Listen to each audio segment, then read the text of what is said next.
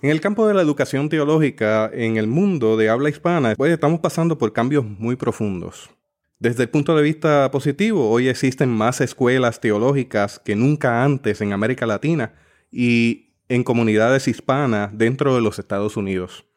Existen distintos tipos de instituciones educativas, tales como institutos, colegios teológicos y seminarios, tanto acreditados como no acreditados. Del mismo modo, hoy contamos con más recursos biográficos y recursos audiovisuales que nunca antes, muchos de ellos producidos originalmente en español.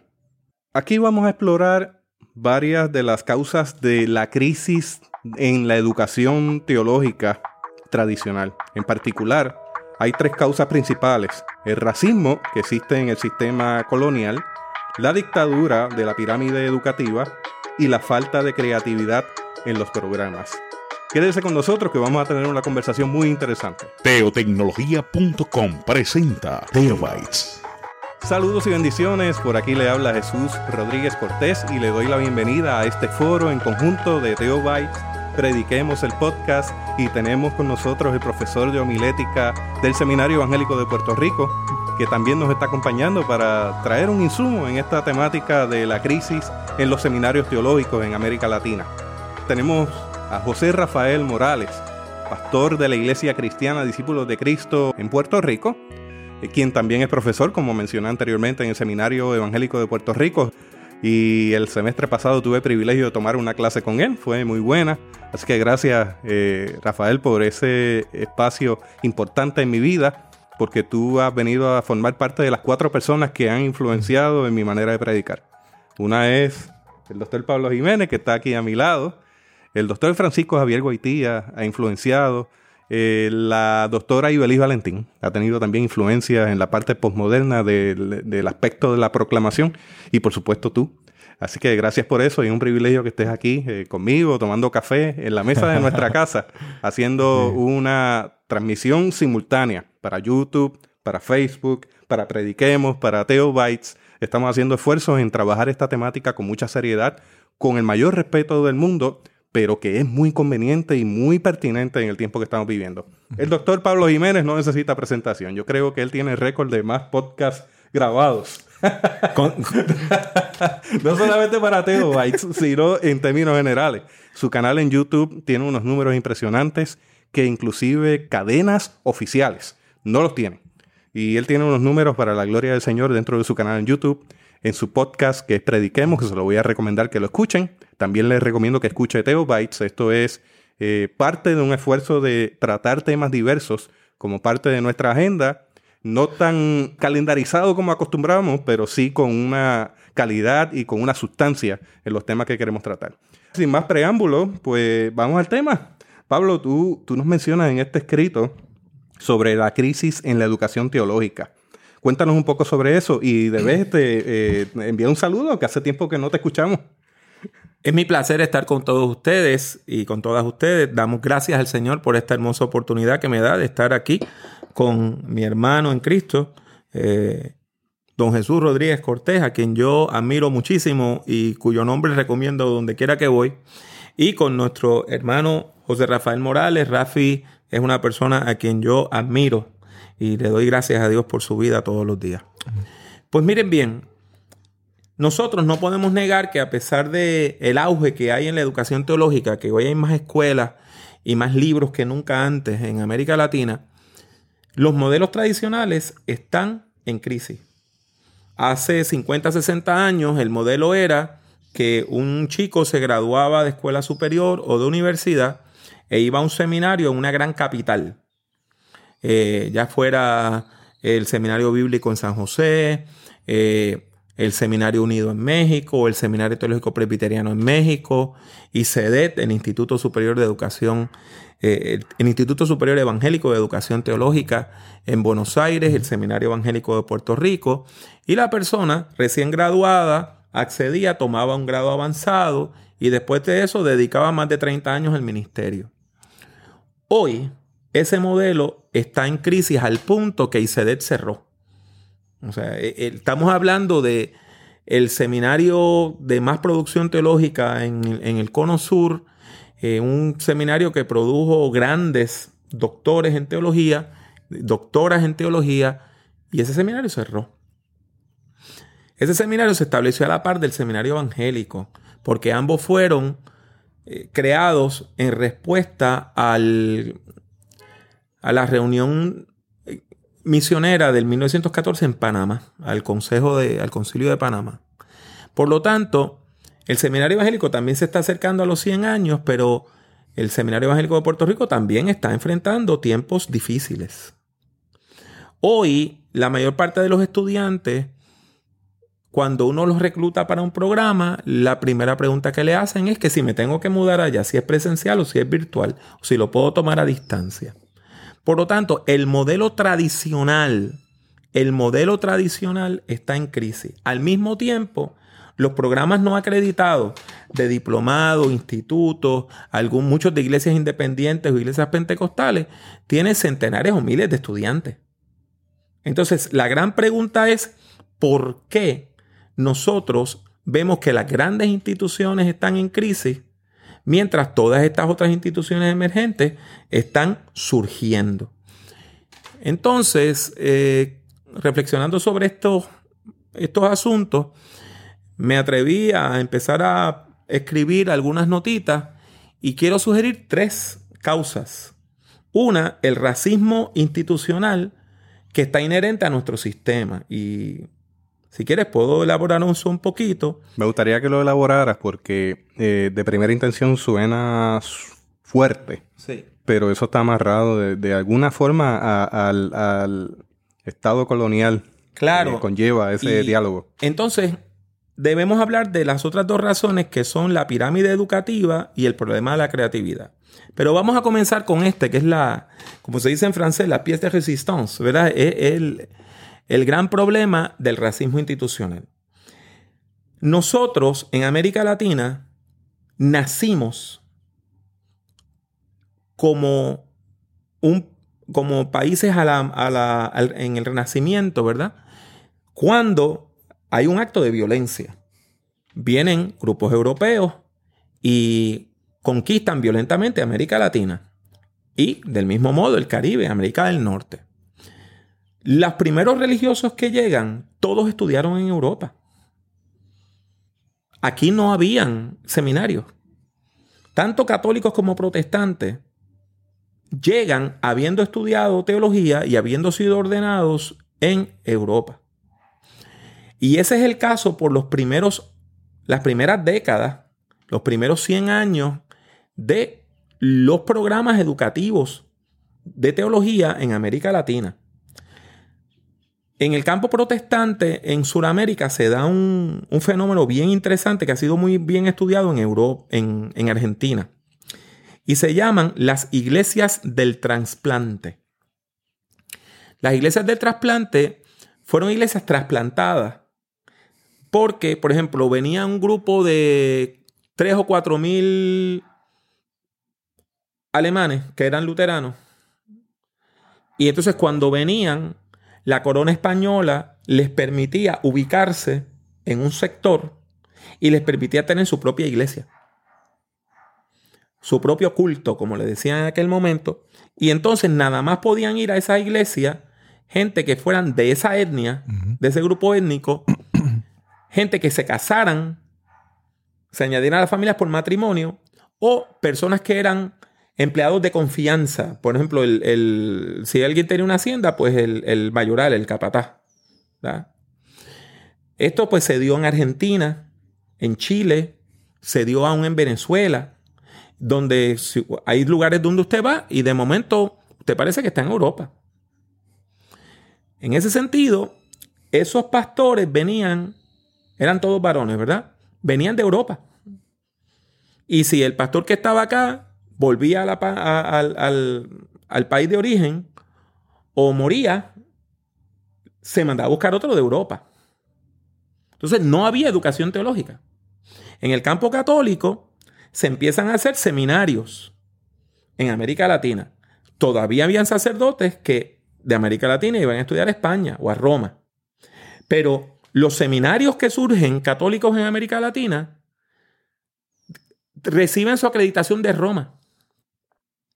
Y eso explica por qué en un país como Puerto Rico todavía, el Consejo de Educación Superior no acredita grados de eh, grados académicos de eh, educación ministerial.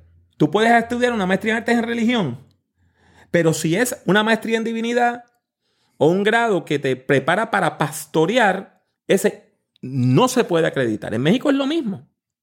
De hecho, en México las leyes son todavía más draconianas.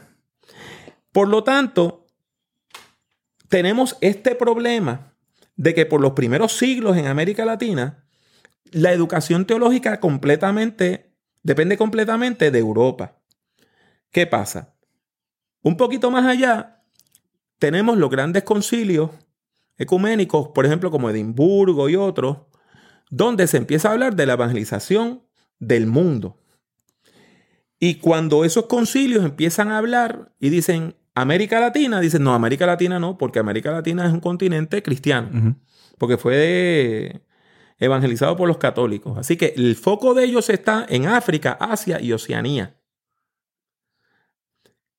Por lo tanto, las grandes agencias misioneras, las denominaciones tradicionales, no mandan misioneros a América Latina. ¿Quiénes mandan misioneros a América Latina?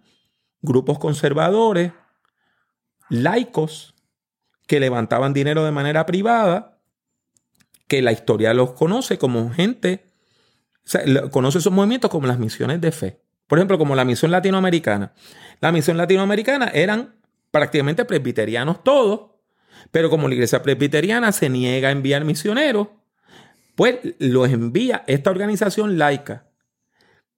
¿Cómo se llaman las iglesias que establecen? No se llaman iglesias presbiterianas de Costa Rica, se llaman iglesias bíblicas. Y hacen las iglesias bíblicas, el seminario bíblico, la clínica bíblica que todavía existe, y ahora el seminario bíblico se convirtió en la universidad bíblica. Todo eso como un movimiento a la par de las estructuras denominacionales. ¿Qué pasa? Esos ministros que vienen, esos misioneros que vienen, son ultraconservadores son de los que creen que el catolicismo eh, no es cristiano. En los cursos de América Latina, en los seminarios, habían, en el currículo habían cursos de romanismo, donde te enseñaban los errores doctrinales de la Iglesia Católica, cómo refutarlos. Aquí en América Latina, aquí en Puerto Rico, experimentamos que muchos de esos misioneros, que eran gente muy buena y muy paternalistas, era muy racista. Esa es la palabra, paternalista. Entonces, hay un artículo que escribió Carlos F. Cardoso Orlandi que se llama Nos llamaron mulatos fiesteros pero redimibles, que él explora comentarios que él encontró de misioneros hablando en contra de los puertorriqueños, diciendo, por más que traten, no pueden librarse de los problemas que trae el tener herencia africana. Y precisamente ahí yo veo una de las dificultades en este proceso de evangelizar porque era una, una batalla contra la cultura, era anticultura. O sea, ahí era imponer otra forma de vida sin, sin tener un diálogo de fe con, esa cultura. Eso trae dificultades que hoy mismo estamos teniendo en, en nuestra iglesia. Cuando hay una diferencia en argumento, yo tengo que conquistarte a ti. Y me voy a las armas.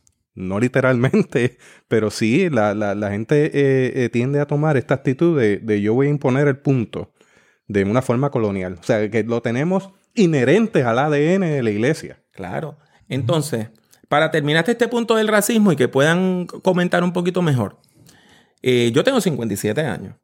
Yo entré al seminario evangélico en 1981 que cuando uno lo mira no es hace tanto tiempo, ¿verdad? En aquel momento el seminario tenía seis profesores de planta. Dos eran misioneros estadounidenses que hablaban español. O sea, la tercera parte de la facultad eran estadounidenses. La mayor parte de los libros en muchas disciplinas eran en inglés, porque no, no existían traducciones. Y te estoy hablando de 40 años atrás. Cuando vamos a América Latina, en América Latina todavía existen programas donde van personas a hablar en inglés.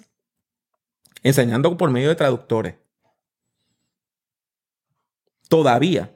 Aún tenemos programas donde personas anglo que hablan un poquito de español hablan con mucha dificultad el idioma, grabando videos educativos y dando conferencias, porque la idea es que todavía no tenemos en América Latina personas que puedan dar esos cursos. Y aún con el auge de los libros que tenemos, hay mucha gente que todavía están dependiendo de materiales traducidos. A esto me refiero. A esto me refiero. Nosotros seguimos con problemas. En muchos países todavía se depende en gran medida de instituciones benéficas europeas y, británicas, estadounidenses, que den el dinero suficiente para que las instituciones de educación teológica mantengan sus puertas abiertas. O sea que el sistema mismo, el sistema mismo, en términos generales, tiene un racismo inherente. O sea, está dentro del mismo sistema este racismo. Y nosotros necesitamos liberarnos de eso. Nosotros necesitamos entender que en América Latina necesitamos levantar personas latinoamericanas, hispanoamericanas, hombres y mujeres que puedan dar clases de manera contextual, que puedan escribir materiales educativos de manera contextual. Y nosotros tenemos los recursos, nosotros tenemos la inteligencia para entonces romper esa dependencia que históricamente por 500 años hemos tenido del llamado primer mundo, que ya no es ni siquiera un, un mundo cristiano. Cuando usted va a Europa, cuando usted va a Canadá, la cantidad de personas que van a la iglesia es mínima. Aún en los Estados Unidos, el auge de la iglesia en Estados Unidos es básicamente de los grupos étnicos raciales. En América Latina hay una efervescencia evangélica que Europa no está, no está teniendo en este momento. Pues eso nos debe llevar a una efervescencia en la educación teológica también. Rafi, eh, yo sé que estás deseoso de, reaccionar adelante. Seguro.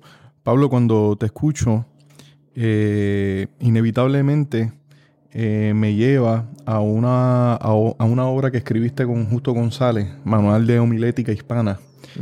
Y ahí hay un capítulo que, si no mal recuerdo, tú intentas hacer un esbozo de la, histórico de la predicación en América Latina. escucharte me, me, lleva a esa lectura porque ahí tú haces un intento de prácticamente eh, plantear tres, posibles etapas de la historia, ¿no? Y la primera de ellas, creo que la llamas enculturación, la segunda transculturación y contextualización. Y escucharte me lleva una vez más a esa lectura donde eh, quizás haces un, señalamiento paralelo a, lo que estás mencionando ahora mismo, ¿no? Sobre cómo esa primera etapa de la historia eh, de la predicación y de la homilética eh, era precisamente trasladar, trasladar, ¿verdad? Toda esa visión de mundo, todo ese conocimiento anglo-europeo al contexto entonces hispano, latino o caribeño, ¿no? Así que me lleva un poco ¿no? a, esa lectura. lo que me llama la atención es, es cómo aún hoy, en el siglo XXI, entonces vuelves a levantar, como decimos coloquialmente, vuelves a levantar la bandera, donde la expectativa es que tengamos ya una educación que sea contextual, una educación eh, que muy bien se puede hacer eh, con los recursos, con eh, los dones, los talentos, la dignidad de los latinoamericanos y los caribeños y los hispanos para con los hispanos. es interesante cómo tantos años después, entonces todavía todavía seguimos teniendo un reto y un desafío en ese sentido, como todavía estamos eh, trabajando, por así eh, llamarlo, con, lo enlatado, con lo que viene de otros contextos que quizás no responden eh, en, en primera instancia a la realidad, a la cosmovisión, eh, a la visión de mundo, ¿verdad? De, de los pueblos. Así que me llama, me llama la atención cómo tantos años después todavía seguimos teniendo este desafío y me hace entonces sentido cómo quizás veamos un estancamiento y es que no, no hemos necesariamente, eh, no se ha respondido ¿no? a ese desafío. Bueno, ha habido una respuesta eh, muy bonita de parte de instituciones como la Asociación para la Educación Teológica Hispana. Cuando la asociación comenzó hace cerca de 27 años, eh, uno de los sueños que teníamos era la publicación de libros. Hoy hay más de 80 libros que se han publicado. Hoy nosotros podemos tener un currículo mucho más completo. En español, por ejemplo, eh, tómate el, eh, el, el tema de la ética cristiana. Cuando yo estudio ética cristiana, yo estudio con el libro de Gustafson, que era el gran erudito luterano, eticista, que era, ¿verdad?, como la, eh, la norma. Pero déjame decirte, eh, el libro de Ismael García, Claro. Libro de Ismael este, García, de. Introducción a la Ética, que en inglés se llama Dignidad, en la versión inglesa. Ese libro es excelente. Y yo aprendí más de ética cristiana leyendo ese libro cuando lo usé para un curso del instituto que en mi clase de ética cristiana, donde yo estaba batallando con, un, con materiales todos en inglés. Y yo leía bien el inglés. Pero el problema no es tú leer el inglés, es tú conocer la cultura. Porque él está hablando de una iglesia anglo que yo no conocía. Porque yo no me mudo a Estados Unidos hasta después que termino mi maestría en divinidad. Por lo tanto, hoy nosotros tenemos mejores recursos, tenemos mejores libros. Sin embargo, hay escuelas completas, programas completos de bachillerato, aún de maestría en América Latina, donde el protagonismo es de el anglo, del misionero. Y esto es una batalla porque el problema es que nosotros, los colonizados, tendemos a internalizar la colonización. Eso es así. Ayer yo estaba hablando con un obispo de una denominación pentecostal en Sudáfrica. Le estábamos hablando por Zoom. Y estamos en proceso de desarrollar un programa de educación teológica para ellos. Y ese hombre comenzó a alabar al Señor cuando yo le dije que mi meta es que todos los profesores y profesoras del programa sean africanos. Entonces, fíjate, yo mismo tardo año y medio en darme cuenta que necesitamos esto. Que yo necesito tratar al grupo de África con el mismo respeto que yo exijo para los grupos nuestros. Porque si yo, como decano de un programa, de un seminario estadounidense, decano para el programa hispano, exijo que los profesores que van a dar y profesoras que van a dar clase en español sean hispanoamericanos. Pues ¿por qué le voy a imponer gente que no son africanos el grupo de África? Nosotros tenemos que liberarnos, para usar una palabra de domingo, de los atavismos, de los atavismos del pasado. Y tenemos que darnos cuenta que nosotros nacimos colonizados, que nuestras iglesias nacieron colonizadas. Y que todo el tiempo tenemos que estar revisando que ese germen de la colonización no nos mate la iglesia. Precisamente por eso mencionaba que lo llevamos en el ADN. Y a veces de forma inconsciente lo, lo replicamos. Te hablo de mi caso. Yo me dedico mucho a hacer transferencia de tecnología. Pues yo puedo asumir una posición paternalista con respecto a eso. Porque está en mi ADN. O sea que todo tiene que correr porque yo estoy. Si yo no estoy, no corre. Y precisamente ese es el problema. Y tú lo estás planteando en el diálogo tuyo a nivel de, lo- de los africanos. O sea, ¿cómo yo puedo transferir pero hacer algo que, se per- que sea perpetuo, que siga corriendo en sí mismo el día que yo no esté. Entonces, esa debe ser nuestra actitud. ¿Cómo, cómo yo parto desde donde está la persona, no desde el lugar en donde yo estoy? Porque esa es otra, otra cosa que también tendemos a pecar. Que la gente tiene que partir de donde yo estoy. O sea, yo llevo cuántas experiencias en el cuerpo que esa persona posiblemente no la tiene. porque no es su realidad o porque no ha sido su vivencia. Entonces yo, yo pretendo que la persona llegue a mí para que parta a partir de, de donde yo estoy hacia adelante. eso es parte de ese, de ese, problema colonial. Y la pregunta tiene que ser, ¿cómo yo parto desde donde está la persona? Y cómo yo puedo hacer que el día que yo no esté, eso siga funcionando.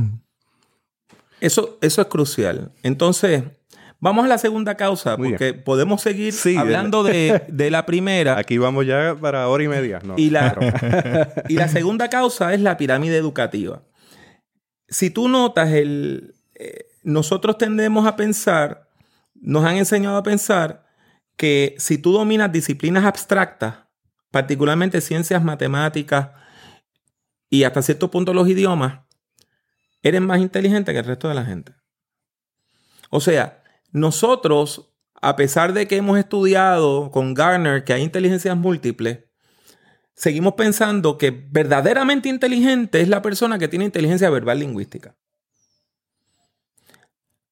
Tú ves a un gran deportista, por ejemplo, estos que estuvieron ahora en el Mundial de Fútbol, eh, y no te das cuenta que esas personas tienen una inteligencia, son genios, pero su inteligencia es kinestética.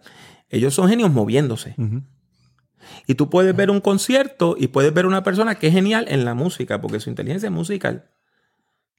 Por lo tanto, nosotros, del mismo modo que en el sistema escolar hay una pirámide educativa, en el sistema de educación teológica hay una pirámide educativa. ¿Qué es lo que está al tope? Lenguajes bíblicos, teología bíblica y teología sistemática. Verdaderamente interesante, inteligente es la persona que puede escribir una monografía sobre la influencia de Kierkegaard en la teología europea y la respuesta de Barth a Kierkegaard. Entonces, el que escribe eso es verdaderamente inteligente. Los seminarios entonces se esfuerzan, los seminarios establecidos siempre se han esforzado en tener profesores de planta a tiempo completo, como decimos acá en Puerto Rico, en las áreas de Biblia y teología sistemática. Eso tenemos, necesitamos gente que esté tiempo completo. Las áreas prácticas se subcontratan a personas muchas veces muy hábiles, otras veces no tan hábiles, que están pastoreando iglesias, porque eso se ve como algo que no es una prioridad. ¿Qué pasa? Tú terminas tomando consejo pastoral terminas tomando predicación, educación, administración, todas esas áreas prácticas que es donde vas a pasar la mayor parte de tu tiempo como pastor o pastora con personas que están dando clases a tiempo parcial.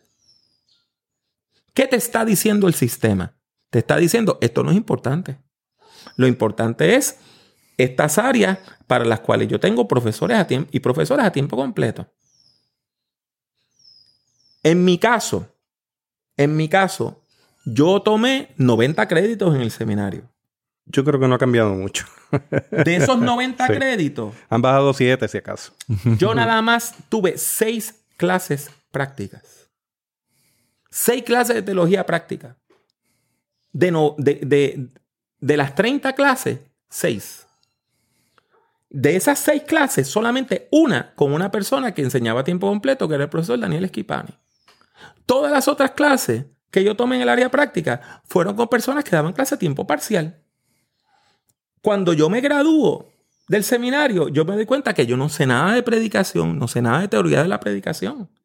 Ahí es que yo me enamoro de la predicación, porque de la vergüenza que yo tenía, literalmente yo recuerdo haber visto que llegó la carta con mis notas del semestre. Yo tenía una A en homilética y yo me dije, a ti no te da vergüenza que tú no sabes nada de teoría homilética y tienes una A en el curso. Y en cuestión de unos meses me leí 10 libros de homilética y me enamoré de la disciplina. Pero el seminario no me preparó y la mayor parte de los seminarios no lo hacen. La mayor parte de las escuelas teológicas recalcan las disciplinas abstractas y las disciplinas prácticas, que es lo que va a permitir que la iglesia sobreviva, esa que las dé cualquier persona a tiempo completo, porque el currículo te está diciendo, eso no es importante. Rafi, apunta. Rafi, te ha tocado el reto de seguir manteniendo la bola en movimiento.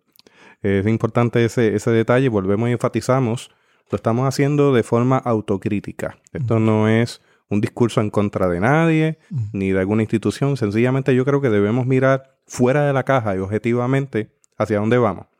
Porque me atrevo a decir que de aquí al 2030 se van a seguir comprometiendo los institutos y las diferentes entidades teológicas que dan clase si seguimos en este paso. Hay que, hay que establecer un cambio de paso, un cambio de dirección y unos focos en los años futuros si queremos sobrevivir de aquí al 2030. Eh, Pablo, eh, se me ocurrió preguntarte al inicio, hablaste quizás, eh, hiciste un contraste, ¿no? De dónde están quizás las instituciones formales y dónde están quizás las instituciones educativas emergentes. Y cuando hablaste sobre quizás las emergentes, hablaste, si no me equivoco, ¿verdad? De, que había ah, una especie de florecimiento en esos espacios. ¿A, qué, ¿A qué se puede atribuir quizás que haya florecimiento en esos espacios? Ahora pregunto yo, ¿es, ¿es porque quizás están en el otro lado del péndulo, dando quizás un mayor énfasis en el asunto práctico? Eh, o, el asunto entonces debe ser en que haya o exista una mayor integración entre esos aspectos eh, eh, teóricos y prácticos? En gran parte, el crecimiento de estos institutos y de los programas como el mío. Yo dirijo un programa donde prácticamente todos nuestros estudiantes, todas nuestras estudiantes, eh, están pastoreando. O son ya líderes de iglesia. Lo que pasa es que como nos enseñó la teología latinoamericana, la teología es un acto segundo. Lo primero es tú tener una experiencia de Dios, adorar, y después que tú eres parte de esa experiencia, entonces es que tú empiezas a cuestionarte la fe. Y la teología viene como un acto segundo. Lo primero es la acción y después la reflexión. Y, esa, nueva, esa, esa reflexión te lleva a una nueva acción. Y esa nueva reflexión te lleva a una nueva reflexión y continuamos en esta dinámica de acción-reflexión. El sistema tradicional tomaba personas que no eran practicantes sino que eran estudiantes y decía, vamos a tomar esa persona, la educamos y la llevamos a que vaya a la práctica. Lo que está ocurriendo en esos programas alternativos, en, esos programas como el que yo estoy dirigiendo para el seminario Gordon Conwell, es que las denominaciones están tomando líderes y los ponen en posiciones de liderazgo. Como parte de equipos pastorales, a veces como pastores de iglesias nuevas, a veces como pastores y pastoras en, propiedad. Y esas personas se dan cuenta que necesitan más herramientas. Y entonces ahí es que surge el instituto. Yo quiero el instituto porque me nombraron pastor, me nombraron pastora, llevo año y medio predicando. Y encuentro que si no recibo más herramientas, no voy a poder tener una carrera como predicador o predicadora. ¿Qué pasa? En el caso de nosotros, lo que la persona estudia esta semana, el domingo lo está usando en la iglesia. No es que está esperando dentro de tres años cuando yo me gradúe y una iglesia me llame. Es que es inmediato el impacto. Es inmediato el impacto. Y entonces tú notas la gran diferencia cuando una persona estudia y ya está pastoreando eso que está estudiando tiene un contexto inmediato, tiene un uso inmediato en la iglesia local. Cuando es un líder de la iglesia, tiene un uso inmediato en la iglesia local. Ahora, cuando tú estás estudiando para que en tres o cuatro años entrar en el proceso denominacional y ponerte disponible para ver si una iglesia te llama, eso no tiene la misma urgencia. Ahora, esto apunta a otro problema. Nuestras escuelas, ¿son escuelas de teología o escuelas de preparación ministerial? Entonces, ahí hay un desfase. Mm. O sea, ahí hay un, problema. Hay personas que dicen, no, aquí lo que vamos a hacer es estudiar teología en términos abstractos más puros, porque, de nuevo, por la cuestión de la pirámide educativa, lo abstracto es puro. Y no le vamos a prestar tanto, tanta atención al, al trabajo pastoral. Sin embargo, La gente que está pastoreando lo que quiere son herramientas que puedan usar ya, que puedan utilizar ahora. Entonces, eh, yo di un curso en las Bahamas hace poco. Eh, di, el curso en, en marzo. En mayo, uno de los estudiantes que tomó la clase se desgraduó. Y yo le pregunto, Scott, ¿cómo te fue? Después de la clase. Y me dice, pastor, esa clase fue una gran bendición porque mi iglesia no tenía una declaración de misión, no tenía una declaración de, visión. Nosotros habían varias cosas que no habíamos hecho. Como parte del curso se le dio un cuestionario. Él llena el cuestionario, se dio cuenta de una serie de deficiencias. Tres semanas después de preparar el, de, terminar el curso, hizo un evento, una feria de salud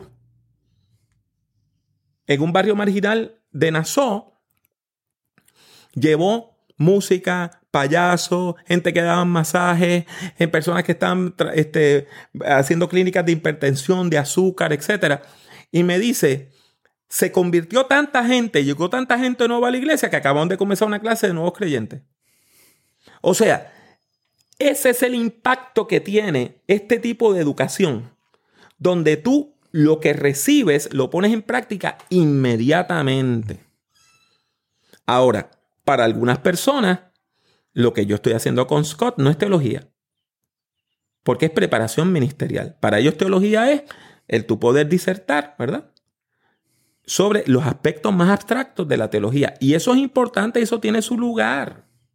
Sin embargo, si nosotros queremos iglesias que sobrevivan, necesitamos gente que tenga las capacidades ministeriales para llevar a cabo las tareas que la iglesia necesita para sobrevivir. Tú tienes otros aspectos ahí a considerar y ya es el área que me, que me compete. Y es que todavía seguimos en el modelo donde tiene que ser presenciar y la gente tiene que llegar a donde yo estoy. Y las escuelas y los seminarios nuevos, eh, institutos nuevos, están implantando técnicas, sistemas celulares, donde la facultad se moviliza a donde está la gente que tiene necesidad. En vez de traer la gente acá, y lo otro es que también están implantando tecnologías que le permiten cubrir más espacios que no serían posibles sin, sin esas tecnologías. Me explico. Acá en el sistema donde yo estoy, porque yo estoy culminando mi maestría en divinidad, todavía existe el modelo, que yo estoy trabajando con eso, porque me toca la responsabilidad de llevar no solamente el seminario, también el Instituto Bíblico Juan Figueroa Umpierre a nivel de la Iglesia Central, a ese punto donde podamos de alguna manera virtual incluir gente que bajo circunstancias normales nunca van a poder llegar a donde yo estoy por la distancia, porque no tienen recursos, por los horarios, que también estamos empeñados en unos horarios que no son, eh, no son agradables ni, ni se amoldan a la realidad de la pastoral, ni la distancia que eso, que eso, que eso supone también. Así que queremos traerlo de largas distancias, que estén aquí, que estén hasta altas horas de la noche, regresen y tengan una reflexión mientras están en la praxis. Entonces, ¿cómo, cómo podemos responder a la necesidad de la pastoral y también de los líderes que se acercan a nuestros institutos y, seminarios? De una forma que puedan seguir estudiando, pero de, eh, más flexible, más elástico, sin, sin abandonar los rudimentos, pero cuando digo flexible y elástico, es que puedan estar en los lugares donde estén, sea su iglesia, sea su casa, sea que está de viaje en un hotel, sea que está en otro país, pueda responder a, esa itinerancia no solamente de forma sincrónica, de forma asincrónica. Y que eh, e, eso supone también un reto a, a las instituciones ya de centenarias. ¿Por qué? No se visualiza. Y si se visualiza, el movimiento es lento. las instituciones noveles inmediatamente brincan en eso porque están comenzando de cero. En una institución centenaria es bien difícil moverlo. Y se lo digo yo por experiencia propia. Pero vamos para allá, porque eh, vuelvo, insisto, si no tenemos esa visión ya de camino al 2030, estoy hablando de que tenemos que, lo que vayamos a hacer, tenemos que mirar allá. Porque eso es otro detalle, que el cambio generacional de la pastoral que visitaba nuestras entidades teológicas, que vivían allí, que hacían comunidad allí, a gente que está desplazada por donde quiera y que viaja a largas distancias, son, son dos mundos distintos. Y queremos responder con el mundo antiguo a las No, exigencias. Un reto Eso, eso es un reto verdadero a nuestro, a nuestro instituto. Así que, Pablo, Y, y de- y déjame, déjame añadir algo a nivel de autocrítica. Porque no, quiero hablar de la experiencia de más nadie. Las dos cosas más importantes que yo he hecho en mi vida, de mayor impacto en mi vida ministerial, yo no las aprendí en el seminario, las aprendí en la práctica. Uno fue cómo incorporar una, una institución religiosa sin fines de lucro. Yo fui el que incorporó como, eh, eh, como director ejecutivo la Asociación para la Educación Teológica Hispana, que ahora dirige el, el Centro Justo González eh, y está ubicada en el seminario de Asbury, que ha publicado más de 80 libros. A mí nunca me hablaron en mi clase de administración eclesiástica de instituciones sin fines de lucro, ni de incorporación, ni de instituciones para eclesiásticas, nada. Sencillamente, a mí me nombran director ejecutivo y me dicen, Pablo, esto hay que incorporarlo. Y yo no sabía nada de eso. A mí el seminario no me preparó para eso. Yo he, escrito varios libros. Ahora, el impacto más grande de lo que yo he escrito no han sido los libros, han sido las lecciones de escuela bíblica. Yo he publicado cerca de 2.000 lecciones de escuela bíblica en estos años. ¿Qué pasa? Yo nunca tomé una clase sobre cómo escribir lecciones de escuela bíblica. ¿Por qué el seminario? Y cuando digo el seminario no me refiero al Seminario Evangélico de Puerto Rico, sino cualquier seminario donde vayas.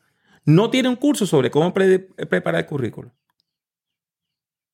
Si en todas nuestras iglesias ne- necesitamos currículo. O sea, el sistema está predicado en que tú vas a una clase de Biblia. Tú vas a usar la Biblia si vas a estar en el pastorado para preparar estudios bíblicos y sermones. ¿Cuáles son las tareas que te piden? Hacer una monografía académica, como si fuera un comentario bíblico. Algunos de nosotros hemos publicado comentarios bíblicos, pero la inmensa mayoría de los pastores no. Ahora, todos los pastores y pastoras predican y hacen estudios bíblicos. Pues, ¿por qué en la clase de Antiguo Testamento no le pedimos que hagan una serie de sermones o una serie de estudios bíblicos? ¿Por qué le tenemos que pedir que hagan una monografía académica? Ah, porque eso está de acuerdo a la pirámide educativa. Y lo otro se ve como algo sencillo. Ah, un sermón, lo hace cualquiera. Sin embargo, lo que te va a dar longevidad en la iglesia, en el ministerio, es precisamente tu habilidad para predicar y para enseñar. Si nosotros aprendemos a escribir nuestro propio currículo, no tenemos que todos los años estar buscando en el internet o en la librería que vamos a usar para la escuela bíblica de vacaciones, porque entonces tú lo puedes escribir. Y seguimos con los enlatados, el- ese paternalismo, ¿no? Eh, también, como parte de ese ejercicio de herramientas para este tiempo que estamos viviendo, hace falta enfocar en literacia tecnológica, conocer cómo autopublicar, conocer cómo manejar medios, ya sean audio, en vídeo, eh, cómo funciona mejor, en qué momento funciona mejor, a qué va dirigido, cómo contar historias. Todo eso debe ser parte también del paquete porque es pertinente al tiempo que estamos viviendo. Y eso me lleva al tercer punto de, de- de mi escrito, y es que lo que nos está matando es la falta de creatividad. Necesitamos ser creativos. Por ejemplo, el caso de Teobytes. Teobytes ha sido sumamente creativo.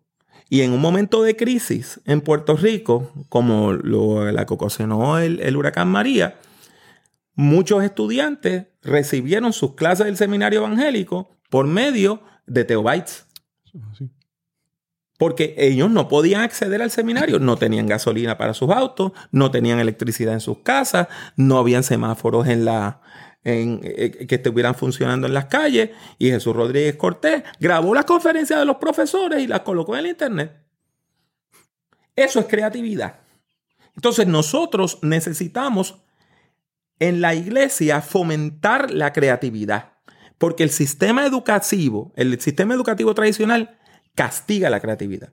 Si tú vas demasiado rápido, ah, tú eres un estudiante aprovechado, tú te tienes que sentar a esperar que el resto del grupo te alcance. Si tú no vas al mismo ritmo, ah, pues tú eres un estudiante rezagado. Porque está esta idea tonta de que todo el mundo tiene que estar al mismo tiempo en el mismo nivel. Porque hay gente que entiende que uniformidad es unidad y son dos cosas distintas. Nosotros como discípulos de Cristo, que somos los tres, afirmamos que la unidad existe en la diversidad, no en la uniformidad. Nosotros no tenemos ni que pensar iguales, ni que vestir iguales, ni que hablar iguales para estar unidos. Entonces, es importante que nosotros le demos rienda suelta a la creatividad. Y te voy a dar un, último puntito para que entonces ustedes puedan reaccionar. Cuando yo entré al seminario evangélico, yo tomé una clase de tres semanas de investigaciones. El profesor, que fue excelente, dijo algo que yo nunca le compré y que yo nunca le obedecí y que yo nunca lo seguí. Él dijo, si usted tiene una idea original y esa idea original, usted no encuentra ningún erudito o erudita que la apoye, no la puede escribir en su monografía. Porque usted no es una persona experta. Todavía ese discurso se escucha. Pues sabe que hace tiempo. la creatividad, Ken Robinson, un educador británico, la define como la habilidad de tener ideas originales que tengan valor. Y yo escuché al profesor, lo respeto muchísimo, lo amo profundamente y le dije, yo nunca voy a seguir lo que usted me está diciendo.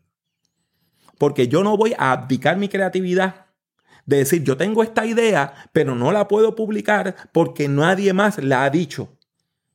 Al contrario, precisamente porque nadie más la ha dicho, es que tengo que publicarla.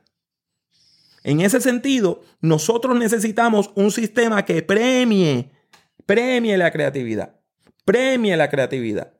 Cuando yo estaba en el seminario, yo presenté una monografía para dos clases.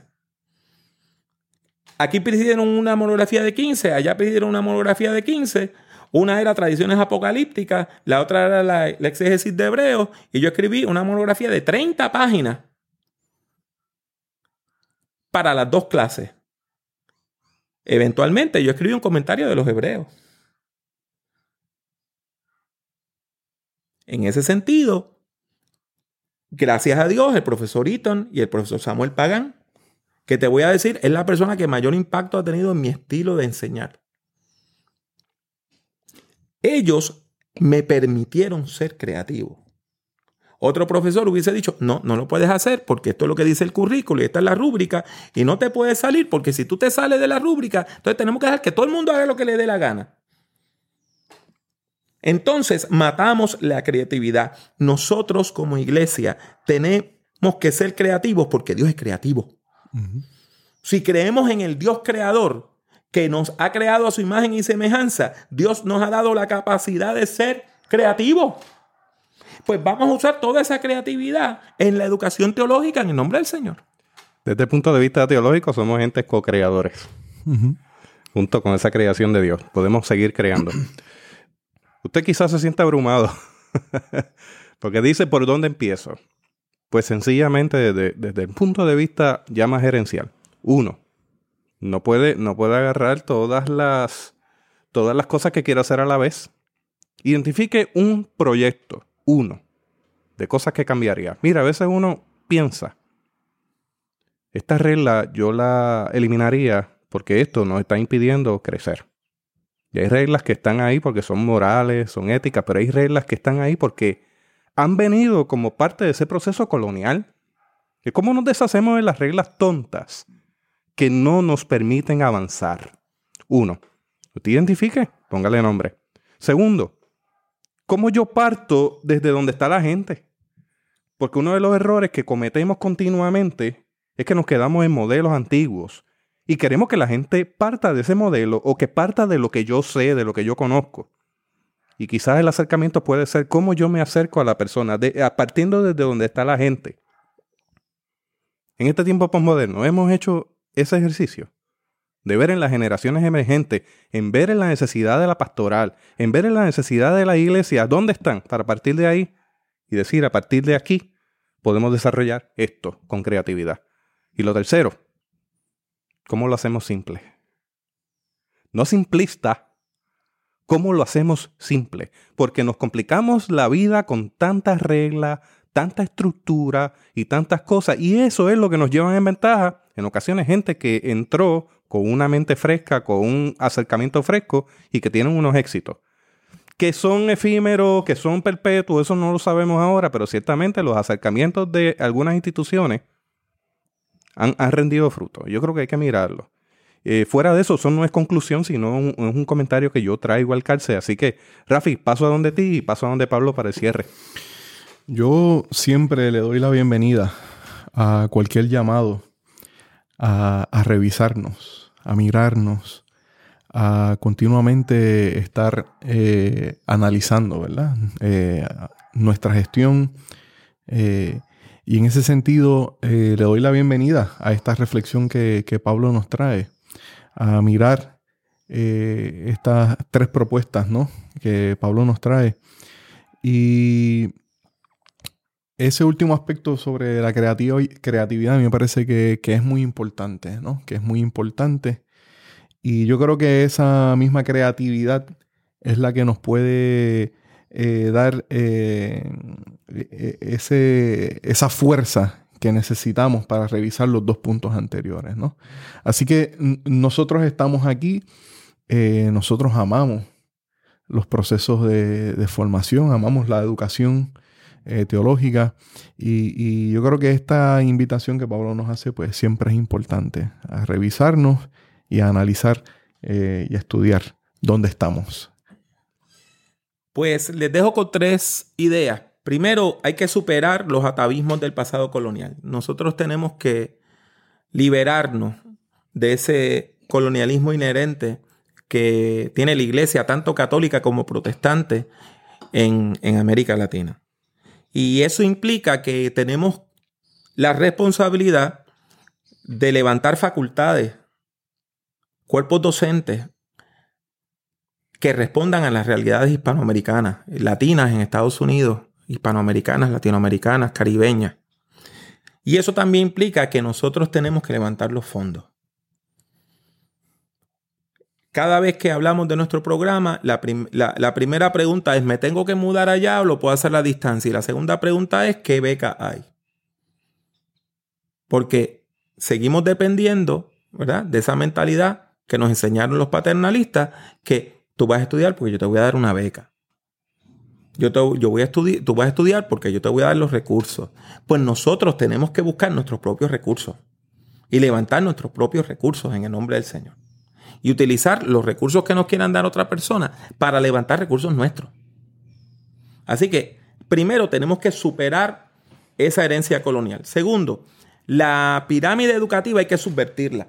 La teología práctica tiene que estar al frente. En la maestría nueva que tenemos en Gordon Conwell, 10 de los 20 cursos son prácticos. 10 de los 20 cursos son prácticos. ¿Por qué? Porque usted en la pastoral va a trabajar en la práctica. Ahora, eso no quiere decir que no hay teoría. No, es que es un proceso de acción y reflexión. Acción y reflexión. Pero no vamos a darle 10 cursos teóricos por cada curso práctico. Porque en, usted en la iglesia local va a estar trabajando en la práctica. Y finalmente, hay que fomentar la creatividad. Y déjeme decirle algo con mucho amor. Eso quiere decir que en muchos proyectos vamos a fracasar. Porque cuando usted se aventura a hacer algo nuevo, corre el riesgo de fracasar. Pero ¿qué pasa? Algunos de esos proyectos van a fracasar, pero otros van a ser muy exitosos. Así que hermanos, hermanas, hay que soñar sueños de Dios. Y esos sueños convertirlos en proyectos en el nombre de nuestro Señor Jesucristo. ¿Dónde está su institución ubicada de aquí al 2030? Hay que soñarlo. Y también hay que trabajarlo. Así que le invitamos en este proceso de reflexión, que es autocrítica, autorreflexión, y también le invitamos a usted a formar parte de esta mesa de café. Nos hemos disfrutado un buen café hoy. Eso es así. Ya mismo llega más a la mesa. Em, piénselo. Véalo como un reto, como un desafío para usted, para su institución, para su iglesia. Y yo creo que de aquí, de esta conversación y de lo que usted reflexione, puede surgir algo bueno.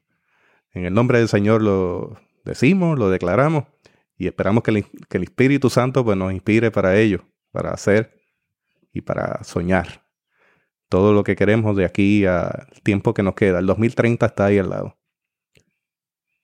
Piénsalo. Rafi.